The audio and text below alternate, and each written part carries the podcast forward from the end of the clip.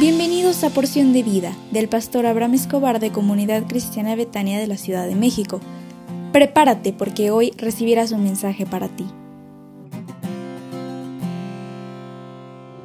Hoy quiero iniciar con una breve reseña de Jesús experimentó la traición.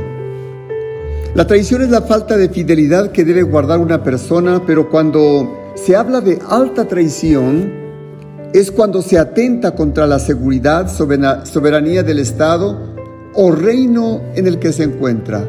Ante esto, siento que Judas causó alta traición para su maestro, su Señor, para el Rey de Reyes y el Señor de los Señores. Dice Lucas 22, del 2 al 6, y los principales sacerdotes y los escribas buscaban cómo matarle porque temían al pueblo.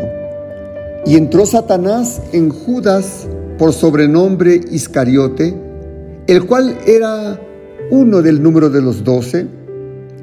Y este fue y habló con los principales sacerdotes y con los jefes de la guardia y de cómo se los entregaría.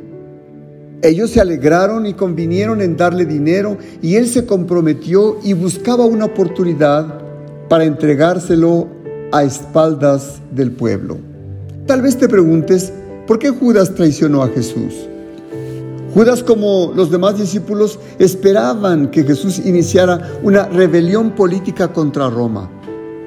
Judas, como tesorero, seguramente imaginó que se le daría una importante posición en el nuevo gobierno de Jesús.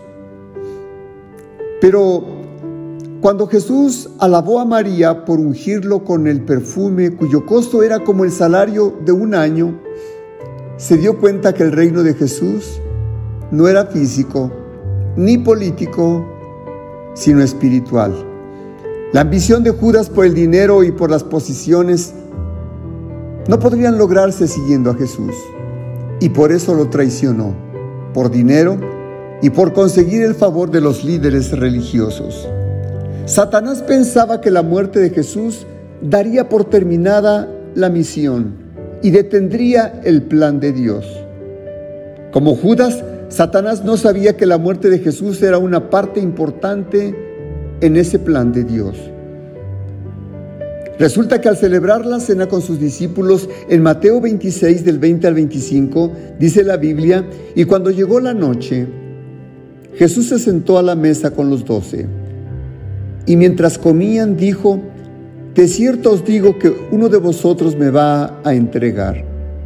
Y entristecidos en gran manera comenzó cada uno a decirle, ¿soy yo, Señor? Entonces él respondió y dijo, el que mete la mano conmigo en el plato, ese me va a entregar. Entonces respondió Judas, el que le entregaba, y dijo, ¿soy yo, maestro? Y le dijo, tú lo has dicho. ¿Me permites orar por ti? Padre, aunque han pasado más de dos mil años de la muerte y sacrificio del Señor Jesús, nos duele que por nuestros pecados pagó con su vida el perdón de nuestros pecados. Gracias Dios por haber enviado a tu Hijo Jesucristo.